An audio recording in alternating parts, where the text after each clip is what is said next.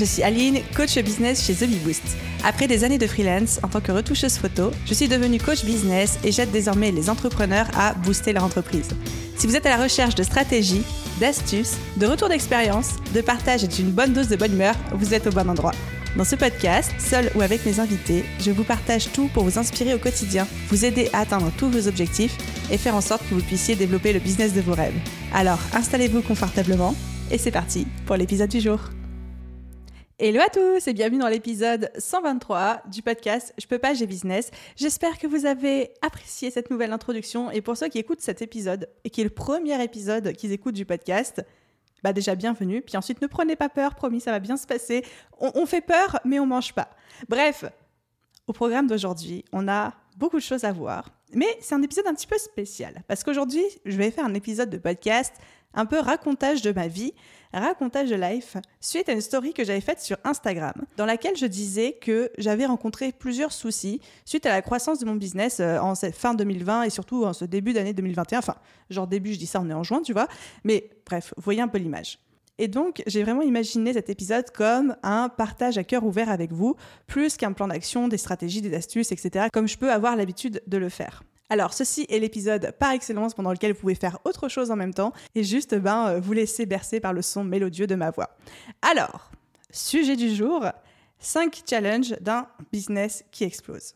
Avant de commencer à vous dérouler le challenge, le machin, le truc, j'ai quand même envie de faire un certain nombre de euh, disclaimers et surtout un certain nombre de remises en contexte et de remises en situation pour vous expliquer pourquoi j'enregistre cet épisode, qu'est-ce que je cherche à vous apporter à travers ça, ma position et surtout ce que vous, vous pouvez en tirer ou ne pas en tirer. Comme beaucoup d'entre vous le savent, The Bee Boost a été inventé, créé en juillet 2018, donc ça va faire bientôt maintenant trois ans, et c'est devenu mon activité principale, mon activité à temps plein depuis septembre 2019.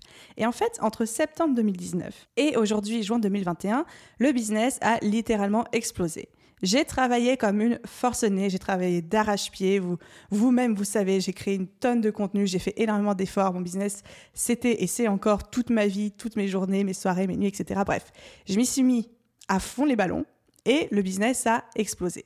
Sauf qu'un business qui explose, et c'est quelque chose dont on n'entend pas assez parler, ça amène tout un tas de problèmes, surtout quand ça explose très vite, très fort. Pour resituer un petit peu en termes de faits, qu'est-ce que j'entends par un business qui explose? C'est-à-dire que, encore une fois, entre septembre 2019, mon départ à temps plein, et là, juin 2021, on parle d'un business qui est passé très rapidement, donc en moins de deux ans, de 90 000 euros de chiffre d'affaires par an à 350 000 à potentiellement plus d'un million parce qu'on est bien, euh, on est bien parti pour toucher le million en cette année 2021. Donc, on est quand même sur une croissance qu'on pourrait qualifier d'hyper-croissance, comme quand on parle de start-up. Sauf que ben, derrière, c'était euh, jusqu'à très récemment, moi derrière mon ordi, avec ma pauvre petite Sonia qui tenait le business à bout de bras avec moi comme elle pouvait. Donc on est en train de recruter, on est en train de former une équipe, sauf que notre capacité à recruter ne va pas forcément au même rythme que l'évolution du business. Bon, vous me direz, c'est de très bons problèmes à avoir, mais, mais, mais, mais, mais, mais, il y a quand même plein de soucis qui arrivent avec une hypercroissance et c'est de ça que j'ai envie de parler aujourd'hui. Et pourquoi je vous ai vendu un épisode de podcast un petit peu journal intime, partage à cœur ouvert aujourd'hui? Parce que c'est pas très simple pour moi d'en parler. C'est une très grosse sortie de zone de confort pour moi d'enregistrer cet épisode. J'ai énormément procrastiné dessus, si je dois être tout à fait honnête avec vous, parce que la peur de réussite, déjà, la peur de la réussite incarnée, c'est Aline Bartoli, quoi. C'est moi. Je suis quelqu'un qui a vraiment peur de réussir. Et surtout, je trouve qu'il y a un énorme tabou autour de ce sujet, particulièrement en France. Il y a une peur du jugement que je ressens très fort, peur d'être jugé, de parler de mon chiffre d'affaires, de parler de ma croissance, peur d'être jugé du fait que je dise bah, j'ai des problèmes avoir un business qui explose. Et je me sens coupable par rapport à ceux qui triment tellement et dont le business ne décolle pas ou pas encore.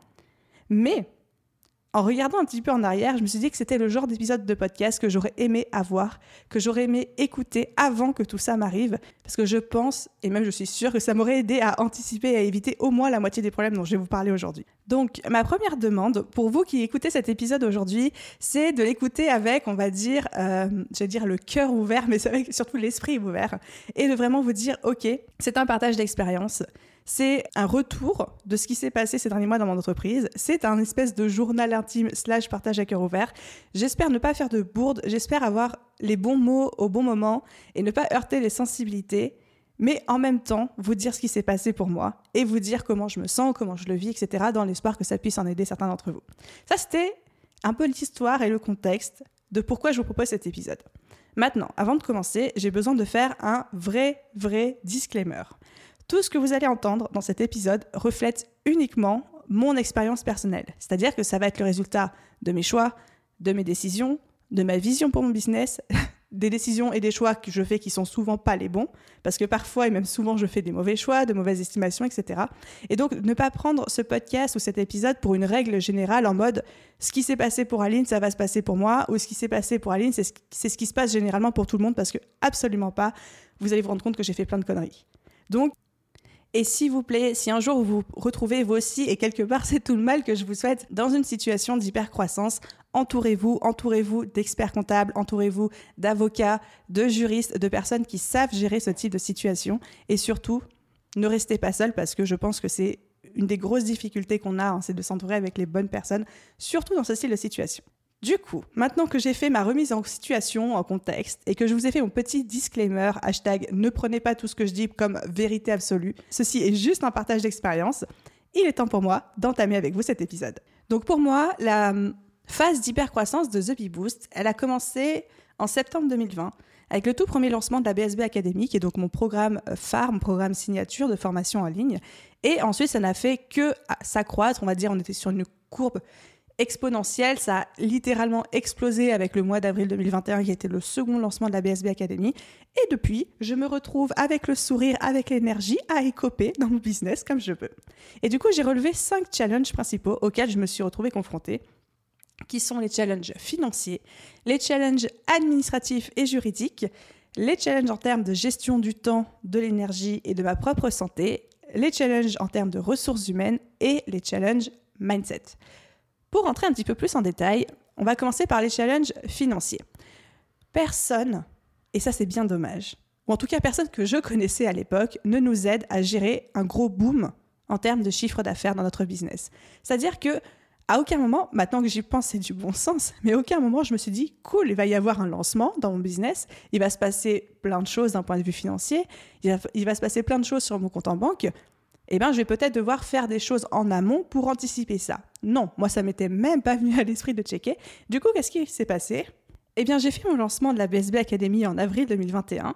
Il y a eu beaucoup d'argent qui est arrivé d'un coup sur mon compte PayPal, sur le compte Stripe et sur mon compte bancaire. Et du coup, bah, les banques, elles ont pris peur, enfin, en tout cas, les algorithmes ont pris peur et tout s'est retrouvé bloqué.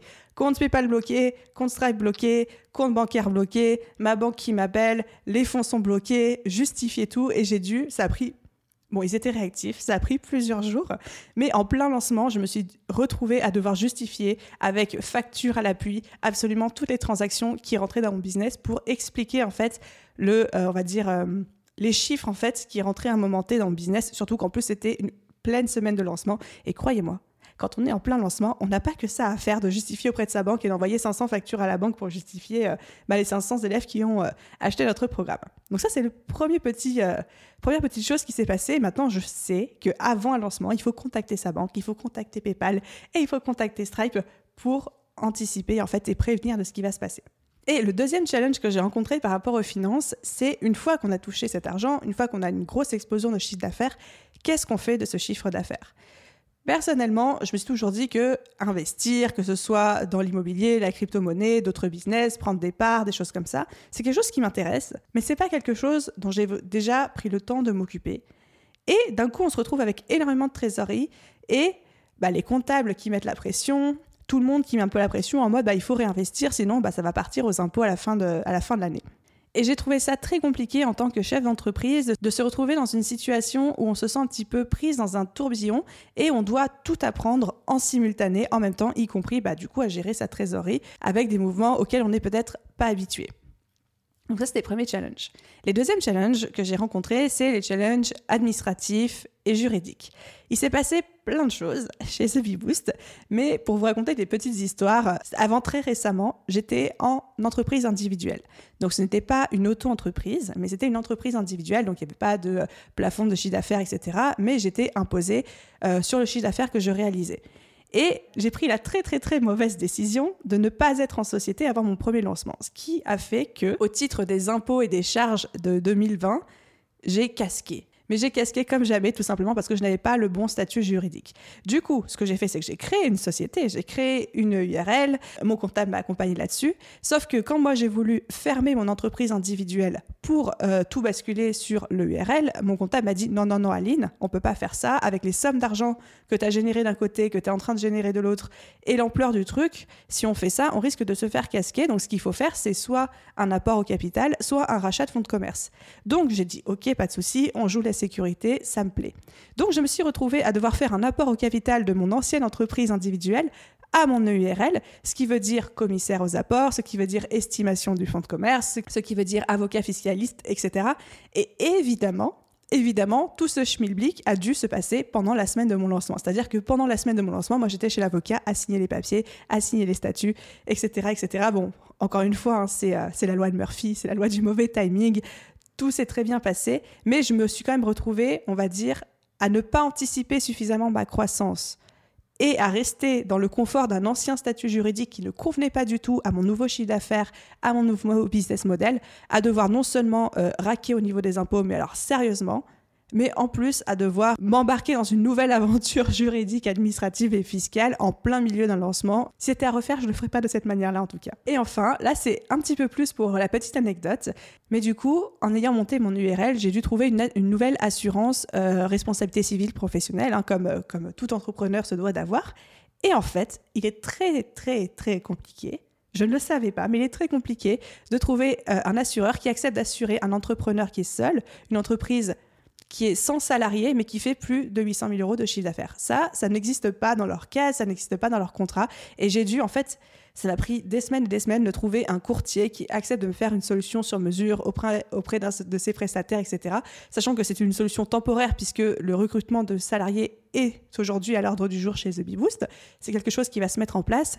Mais au moment où j'avais besoin de mon assurance RC Pro, au moment où j'avais euh, besoin d'être dans la légalité, hein, tout simplement, eh ben, c'était très compliqué pour moi de le faire. Donc ça m'a rajouté un petit peu bah, de travail, de charge mentale, de recherche, etc., etc. Donc voilà un petit peu pour la partie administrative et juridique, un petit peu les challenges que j'ai rencontrés.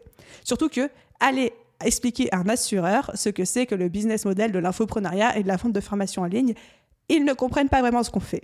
Et vraiment, là je fais une petite pause, mais ces deux premiers types de challenges, c'est-à-dire les challenges financiers, les challenges administratifs et juridiques, avec le recul, c'est vraiment le genre de choses que j'aurais pu anticiper, j'aurais pu prévenir, voire même j'aurais pu m'organiser autrement si j'avais eu les informations avant. Et là, on tombe vraiment dans le cœur même du, pourquoi de cet épisode de podcast, c'est pour vous partager tout ce qui m'est arrivé, pour que le jour où vous vous retrouviez dans la même situation, et honnêtement, je vous le souhaite, eh bien, vous puissiez savoir comment réagir. Vous vous dites, OK, va falloir vérifier que mon statut juridique est assez bien pour encaisser la croissance que je projette, que euh, d'un point de vue fiscal, je suis OK, que d'un point de vue financier, je suis OK, que ma banque est OK, etc., etc. Donc là, clairement, tous ces points-là auraient pu être évités si et seulement si, et ça, ça aurait été un de mes rêves, quelqu'un m'avait prévenu de bah, qu'est-ce que c'est une entreprise qui grossit et qu'est-ce que c'est une entreprise qui grossit très vite. Ensuite, maintenant, on va parler un petit peu des trois autres types de challenge, en commençant par la challenge en termes de gestion du temps, d'énergie et de santé. Ce que je trouve, et ce qui aujourd'hui je me bats encore avec ça, très compliqué, quand on a un business qui se développe vite, c'est d'apprendre la patience. La patience dans le sens où quand on est tout seul dans un business, quand on est particulièrement au début, mais c'est plus parce qu'on est tout seul, on, est habitué à ce que les choses aillent très vite. C'est-à-dire qu'on a une idée, on la met en application. On est le seul intermédiaire, le seul intermédiaire c'est nous avec nous-mêmes, ça peut aller extrêmement vite. Sauf que quand on commence à avoir des équipes, sauf que quand on commence à avoir euh, des personnes, des prestataires, des gens avec, qui on s'engage, euh, un business un petit peu plus lourd à gérer, ben c'est un petit peu moins facile, on est un petit peu moins agile, un petit peu moins flexible dans notre gestion au quotidien. C'est-à-dire qu'aujourd'hui, moi, je peux plus inventer un concept et le lancer le lendemain. C'est pas parce qu'il y a une équipe derrière qui est censée mettre euh, tout ça en action. On est amené à faire de la recherche de prestataires, on est amené à planifier la chose. Moi, j'ai Sonia, donc ma bras droit, qui bosse avec moi, qui bah, a besoin de connaître le projet à l'avance, qu'on brainstorm, qu'elle le planifie, qu'on mette ça dans le, le, logiciel de gestion de projet, etc. Donc en fait, tout tout prend plus de temps qu'avant, mais c'est normal, parce que de toute façon, je ne pourrais plus faire tout ça toute seule, mais ça me demande d'apprendre une patience que je n'avais pas et que j'apprends encore aujourd'hui. Donc ça, c'est premier énorme challenge pour moi. Et je vais même être totalement honnête avec vous, hein, puisqu'on est un petit peu en mode journal intime, ça développe une petite crainte chez moi, qui est cette crainte que, bah, comme j'ai développé une machine qui est un petit peu plus lente, hein, parce que forcément, il y a plus d'intermédiaires, plus de, conséquences, plus d'impact, etc. Mais comme cette machine est un petit peu plus lente, bah, des fois, je me dis, mais zut, j'ai une idée, moi j'ai envie qu'elle soit mise en application tout de suite, et puis si je ne le fais pas tout de suite, on risque de se faire dépasser, ou quelqu'un risque de le faire avant nous, et ça développe une petite peur, un petit stress chez moi. La deuxième partie dans, ce, dans ce, ces challenges de gestion du temps, d'énergie et de la santé, c'est d'apprendre à prendre soin de soi. Je pense que au tout début d'un business, quand on est porté par l'enthousiasme du début, la passion, on a faim, on a envie, on a la niaque, eh ben on y va à 2000%, on n'a pas de journée, pas de soirée, pas de week-end, on mange, on boit, on respire notre business et ça c'est parfait et moi j'ai adoré cette période de hustle dans mon business. Sauf qu'au bout d'un moment, donc moi, ce moment est arrivé ben, presque trois ans hein, après euh, le début de The Bee Boost et euh, un an, enfin deux ans après euh, mon passage à temps plein dessus. Au bout d'un moment, le corps est dit merde. Au bout d'un moment, le corps dit stop. Et le corps dit zut, je ne peux plus. Et même si la tête a envie de foncer, même si nous, on a envie de s'y mettre à fond, on est motivé, etc., ben, le corps, à un moment, il dit stop. Et Arriver dans cette période où le corps dit stop quand la tête veut encore, c'est très très compliqué. Non seulement parce que c'est frustrant, mais surtout parce que on s'en doute, au bout du tunnel, il y a un burn-out et que le burn-out de l'entrepreneur, ça existe, j'en suis bien consciente. Et donc, on essaye de rester très éloigné de cette conséquence-là. Et donc, apprendre à prendre soin de soi, apprendre à accepter de ralentir, apprendre à accepter que notre business ne prenne plus autant de place qu'avant dans notre vie, dans notre tête, etc., et que ça n'aura pas forcément de conséquences sur la réussite, la progression, etc., pour moi, c'est une vraie épreuve. Et encore aujourd'hui, je suis en train un peu de, entre guillemets, hein, de me débattre avec ça, c'est-à-dire d'accepter que parce que je ralentis, parce que mon corps me le demande, ça ne va pas remettre en cause la croissance exponentielle du business, ça ne va pas ralentir la croissance du business, voire même ça ne va pas provoquer la chute du business parce que je suis moins impliquée dedans par nécessité de, prendre soin de ma santé. Quoi. Donc ça, c'est vraiment un gros, euh, encore une fois, une grosse leçon.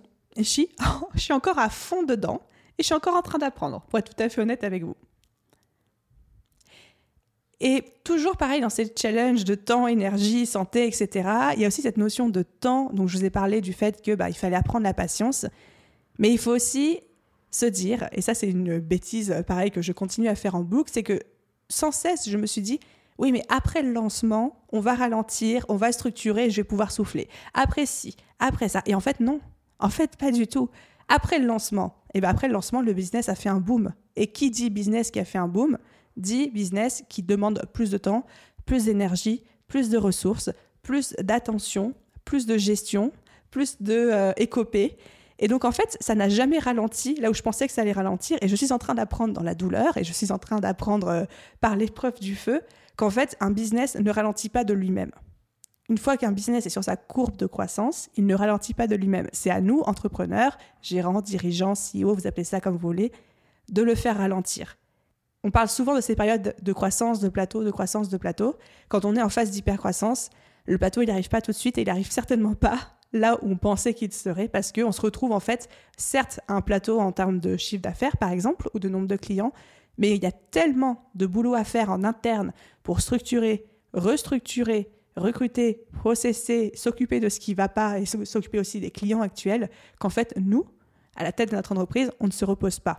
Donc vraiment, la grosse leçon que je retire de ça, c'est que si à un moment vous sentez que vous fatiguez, que vous avez besoin de ralentir, n'attendez pas que votre business ralentisse de lui-même, parce que ça n'arrivera pas, il y aura toujours des choses à faire, toujours plus, mais il faut que vous, vous décidiez de lever le pied et de ralentir la chose. Ensuite, on arrive à présent au challenge en termes de ressources humaines. Ça, pareil, grosse découverte chez euh, mademoiselle Aline Bartoli, qui est de, ben ok, quand on a un business qui grossit, il ben, faut recruter, il faut recruter en freelance, il faut recruter, et bientôt ce sera le cas, en salariat. Mais recruter en phase de croissance, c'est très compliqué, parce qu'on est dans une phase d'urgence, où les besoins sont là, les besoins sont pressants. Le recrutement, ben, c'était pour hier, pas pour maintenant. Et là, il faut faire un choix entre recruter vite et recruter bien. Alors, les euh, spécialistes des ressources humaines me diront on peut faire vite et bien. Sauf que quand on est un entrepreneur, qu'on n'était pas prêt à ça, qu'on n'a aucune compétence en management, en recrutement, en RH, etc., on ne peut pas recruter vite et bien. Donc moi, c'est vrai que j'ai fait le choix de prendre le temps. et de recruter bien, c'est-à-dire que j'ai des process de recrutement qui se sont euh, déroulés sur 6 à 8 semaines, des process d'onboarding qui se déroulent sur 4 à 12 semaines. Et malgré l'urgence du poste, malgré le fait que ce soit moi qui doive, euh, euh, on va dire, écoper et encaisser le boulot de la personne qui n'est pas arrivée dans l'entreprise, je me suis dit, il est hors de question que je recrute dans l'urgence, que je recrute trop vite, parce que si je me trompe de personne, à long terme, ça va avoir des conséquences sur l'entreprise. Donc, la nécessité de bien recruter malgré l'urgence. Deuxième gros challenge pour moi, c'est même avec les équipes déjà en place, prendre soin des équipes. Quand on est en période de croissance d'entreprise, quand on a pas de très grosse croissance, bah, ça génère du stress chez tout le monde parce que la dose de travail change, la dose de travail augmente, chacun est un petit peu stressé et nous-mêmes en tant que chef d'entreprise, on, bah, on est très stressé par ce qui se passe et on a tendance bah, parfois cette, ce stress à le laisser un petit peu transpirer sur les autres. Et je me rappelle cette conversation que j'ai eue avec quelqu'un, c'était pendant un live Instagram, je ne sais plus avec qui, mais qui me disait on parlait justement de ce gros stress hein, pendant les lancements, etc., qui me disait, mais Aline, de toute façon, quand toi, tu es stressé pendant un lancement, tu peux te reposer sur ton équipe, ils sont là pour, euh, pour te supporter, etc. Et moi, je dis, mais en fait, non, pas du tout. Dans le sens où c'est ma position, en tout cas celle que j'ai choisie, en tant que leader, en tant qu'entrepreneur, que manager, etc., que quand on est en plein lancement, c'est-à-dire la période la plus stressante, dense et exigeante de l'année, c'est pas à moi de me reposer sur mes équipes c'est à mes équipes de se reposer sur moi. C'est-à-dire que je ne peux pas, dans un moment, entre guillemets, euh, tendu du business, moi, me permettre de montrer de la faiblesse ou de montrer que j'ai des doutes ou de montrer que eh ben, ça ne va pas bien. Parce que si moi, je vais pas bien, j'entraîne tout le monde avec moi derrière. Donc, plus que jamais, et il y a un peu de... Il y a une position très solitaire là-dedans, quand on est dans une période cruciale de rush dans le business, en tant que dirigeant, entrepreneur, leader, etc., moi, je suis persuadée que notre rôle, c'est d'être le rock d'être le pilier pour tout le reste de l'équipe. Et donc de ne pas laisser transpirer le stress, le manque d'énergie, la peur, la fatigue, etc. Si moi, en plein lancement, j'ai un doute sur le fait qu'on va atteindre ou pas euh, nos objectifs, ou s'il y a un énorme bug ou souci technique qui survient pendant le lancement, jamais de la vie, je vais laisser voir mes équipes que je panique, que je stresse et me reposer sur eux pour trouver une solution. Non. C'est à moi, en fait, d'incarner la posture, l'humeur, la sécurité et de les rassurer pour qu'ils, eux, se sentent dans le cadre et la sécurité qu'il faut pour faire bien leur boulot sans éponger mon stress ou mes émotions à moi.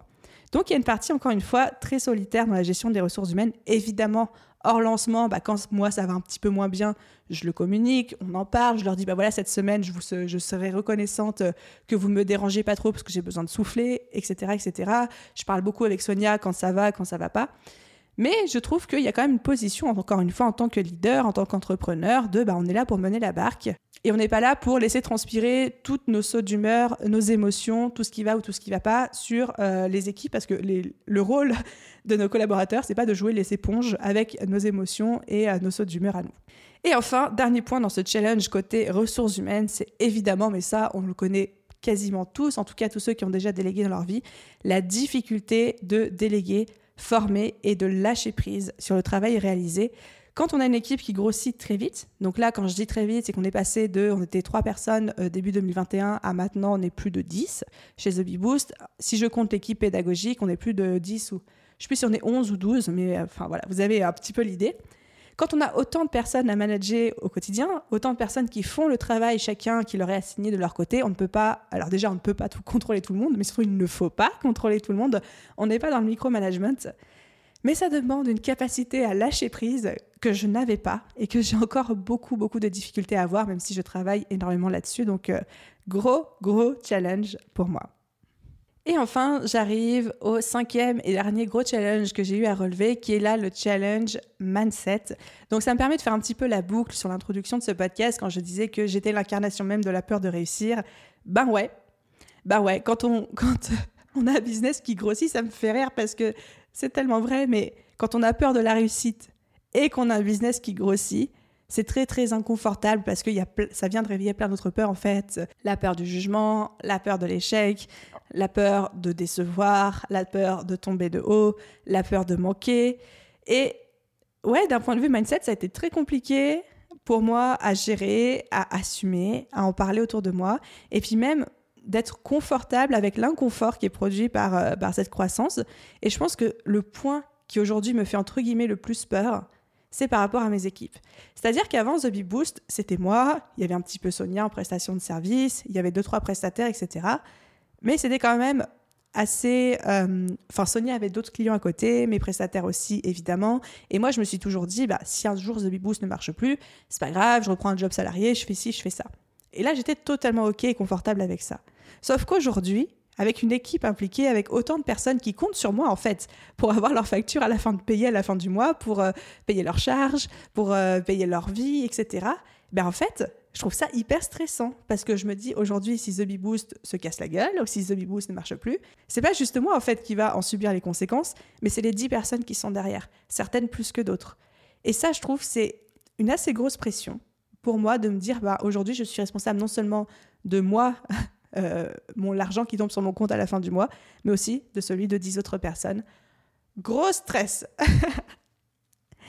Et enfin, un dernier petit challenge mindset. Donc, on a parlé un petit peu de la peur de la réussite. Alors, d'ailleurs, euh, la peur de la réussite, j'ai enregistré un épisode de podcast sur le sujet complet dans lequel on creuse un petit peu ça. Je vous propose des pistes de solutions, des choses comme ça. Donc, euh, je vous mettrai le lien dans la description.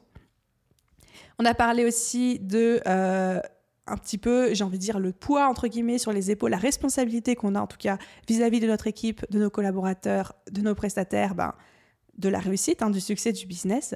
Et un dernier challenge mindset que je n'avais pas vu venir, c'est la difficulté à continuer à développer sa vision. Je m'explique. Jusqu'ici, ça avait été très clair pour moi, The Bee Boost, de construire la vision, c'est-à-dire que je décidais là où je voulais aller et on mettait les choses en place. Donc, je décidais que je voulais passer à temps plein sur le business. Je décidais que je voulais euh, faire des coachings individuels, que je voulais créer une formation en ligne qui, qui est devenue la BSB Academy, que je voulais faire X. Enfin, euh, moi, mon défi, c'était d'atteindre les 1 million avant mes 30 ans. Donc, je m'étais m'étais fixé des petits, euh, des petits milestones comme ça, des petits euh, objectifs à atteindre, enfin, même des gros objectifs à atteindre, hein, disons-le. Et ce qui s'est passé, et encore une fois, je ne suis pas là pour cracher dans la soupe, mais c'est que ces objectifs ont été atteints bien avant l'heure que ce que je pensais. Et là, je me retrouve dans une position où je me dis, bah ok, mais c'est quoi la suite? C'est quoi la suite? Et c'est compliqué pour moi parce que je suis tellement la tête dans le guidon, suis tellement dans l'opérationnel, à écoper, à structurer, recruter, challenger, euh, gérer le business au quotidien, que prendre ce recul nécessaire pour réfléchir, ne serait-ce que réfléchir à la vision, où est-ce que je veux mener ma barque après, bah, je trouve ça beaucoup plus compliqué aujourd'hui que ça ne l'a jamais été avant. Parce que je pense que déjà, j'ai peut-être pas l'espace mental disponible pour ça, mais surtout parce qu'il y a un petit peu cette peur de la réussite qui peut venir, euh, on va dire, auto-saboter tout ça. Donc, euh, gros challenge pour moi en ce moment. Voilà, les amis, on arrive tout doucement à la fin de cet épisode de podcast qui était encore une fois un épisode très journal intime, très, ben, je vous dis tout ce que j'ai dans la tête, je vous dévoile tout ce qui me tracasse en ce moment, etc. Donc là, on sort un petit peu du cadre du podcast habituel qui était les plans d'action, les stratégies, les retours. J'avais envie de vous partager plusieurs choses par rapport à ça pour faire un petit peu la conclusion. C'est que, un, beaucoup de ces points dont je vous ai parlé aujourd'hui ont été résolus ou alors sont en cours de résolution. C'est-à-dire que je suis assez, euh, assez euh, consciente de ce qui se passe, des moyens et des solutions à mettre en place pour résoudre les problèmes qui restent encore. Et ensuite, la deuxième chose, c'était de ne pas prendre peur, dans le sens où, quand j'en ai parlé à certains amis entrepreneurs autour de moi qui n'avaient pas encore ce genre de problème, je les ai vus un petit peu bugger et me dire ah oui non mais moi ça me fait très peur, euh, euh, j'ai peur de la réussite, je veux pas que ça ça m'arrive. Et effectivement, je comprends quand je vous déballe tout comme ça d'un coup, on peut se dire ah ouais non mais moi je veux pas ça en fait, je veux jamais vivre ce genre de situation. Ce que Aline vient de décrire, ça me fait très peur, j'ai pas du tout envie de m'embarquer là-dedans. Et là j'ai envie de vous rassurer en disant attendez, déjà, encore une fois, tout ce que je vous ai décrit comme problématique, ici, c'est des problématiques qui sont des conséquences directes de mes choix, de mes décisions, de ma vision, etc. Ça ne veut pas dire, et ça ne dira jamais, que tous les business qui grossissent rencontrent ces problématiques-là. Ça, c'est juste mon partage d'expérience. Mais surtout que, eh ben, on se construit le mindset et les ressources nécessaires au fur et à mesure que ça avance. Et au fur et à mesure que les problèmes arrivent. C'est-à-dire que s'il y a un an, vous m'aviez parlé de tous ces problèmes-là avant que je sois le nez dedans, j'aurais eu très peur et j'aurais jamais développé mon business. Mais alors, jamais de la vie, parce que qui a envie de s'embarquer là-dedans? Sauf qu'une fois qu'on est dedans, il y a tellement de bons côtés, et par définition, on est aussi dedans, et bien qu'on trouve des solutions et on règle les problèmes au fur et à mesure. Aucun des challenges que je vous ai partagés aujourd'hui, je ne l'ai vécu comme une épreuve ultime, un fardeau, quelque chose qui m'a empêché de dormir la nuit, etc. Ok, c'était des problématiques à aborder, c'était des solutions à trouver, mais ça a été fait, ça a été, selon moi, bien fait. Je me suis entourée des bonnes personnes, ça s'est très bien passé. Et clairement, ça ne m'a pas empêché de dormir. À aucun moment, moi, je fais des insomnies, je dors très bien la nuit, et à aucun moment, mon business ne m'a pris la tête au point de, euh, de venir, euh, on va dire, euh, ruiner la passion que j'ai à faire mon métier ou remettre en cause tout ce que je fais, etc. etc. Donc, le message que j'ai envie de vous faire passer, c'est que grand 1, les problèmes que j'ai rencontrés me sont très propres de par mes choix, mes décisions, et ça ne veut pas dire que vous allez rencontrer les mêmes du tout. Grand 2, même si le voir aujourd'hui, l'entendre de cette manière-là peut parfois paraître un petit peu effrayant. Rassurez-vous sur le fait que on se construit au fur et à mesure qu'on avance le mindset et les ressources nécessaires à résoudre les problèmes. Et moi, je suis une grande euh, croyante en le fait que bah, on a dans la vie que des problèmes qu'on est en capacité de résoudre. Et troisième chose, Aujourd'hui, je vous ai parlé des challenges, mais dites-vous bien qu'en face de ces challenges, dans la balance, il y a tellement de réussite, de bonheur, de passion, d'épanouissement qui pèsent qu'au final, ça équilibre très bien, voire même ça penche plus du côté des bonnes choses que des mauvaises. Et je trouve que c'est ça la beauté de l'entrepreneuriat, c'est qu'on a cette liberté de choisir les problèmes qu'on veut avoir. Dans la vie, on aura toujours des problèmes, il y aura toujours des soucis, quels que soient les choix qu'on fait, mais qu'être entrepreneur, c'est avoir cette capacité de choisir les problèmes qu'on souhaite avoir. Et moi, ces problèmes-là, quelque part, je les ai choisis et je suis très contente de les rencontrer aujourd'hui. Voilà donc pour ce podcast sur les 5 challenges d'un business qui explose. Encore une fois, je vous avoue que je ne suis toujours pas confortable à l'idée de vous sortir cet épisode, que j'ai un petit peu peur de la manière dont il sera perçu, reçu, jugé, mais que c'était une vraie catharsis pour moi quelque part de, l'enregistrer et que je suis fière de moi d'être sortie de ma zone de confort pour vous partager tout ça. Et j'espère sincèrement vraiment que ça vous aidera, vous, de votre côté, que vous allez pouvoir entendre, apprendre ou retenir une pépite, une expression ou même juste euh, une astuce très clairement, qui pourra vous aider dans votre développement à vous aussi. Si cet épisode vous a plu, comme d'habitude, n'hésitez pas à laisser une note, un commentaire, surtout si vous êtes sur Apple Podcast. Ça aide énormément le podcast à se développer, à se faire connaître. Un grand merci à tous ceux qui prendront le temps de le faire. Et à vous tous, je vous souhaite une merveilleuse journée, soirée, après-midi, nuit, où que vous soyez. Et je vous dis à très vite dans un prochain épisode. Bye tout le monde